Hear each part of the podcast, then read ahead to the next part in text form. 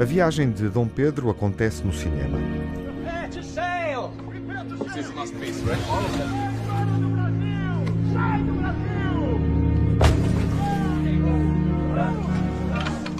A cineasta brasileira Laís Budansky filmou esta viagem do rei Dom Pedro por que Pedro, em vez da viagem de Dom Pedro? Boa pergunta.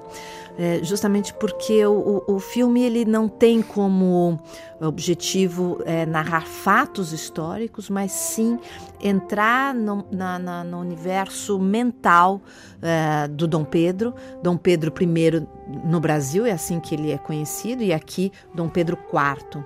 É, e é muito interessante porque, na verdade, é o Dom Pedro I sai do Brasil expulso, é, sem nenhum poder político, sem dinheiro, sem, sem nenhuma estrutura, é, doente também, e com a ambição de vencer a luta contra o seu irmão Dom Miguel aqui. O filme assinala uma data, o bicentenário da independência do Brasil, decretada por Dom Pedro. O filme não é sobre a independência, mas é sobre um personagem que fez a independência.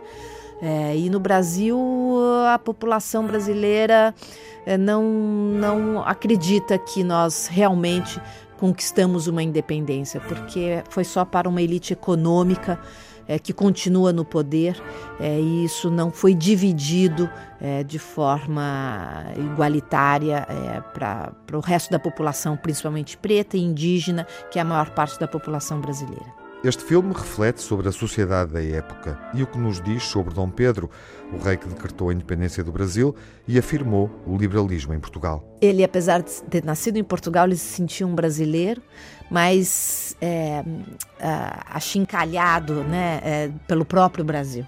Ele era um homem sem pátria, é, um homem sem terra, um homem absolutamente sem nada neste limbo. É, é o, o filme ele reflete sobre o passado dele e sonha com o futuro dele, que a gente poderia talvez de uma forma é, simbólica dizer que é o próprio país fazendo essa reflexão. Dom Pedro atravessando o Atlântico há dois séculos, um homem sem pátria, dividido, numa ficção histórica de Laís Budansky, que estreia agora nos cinemas nacionais e vai estar em exibição nos cinemas do Brasil no próximo verão. Thank you.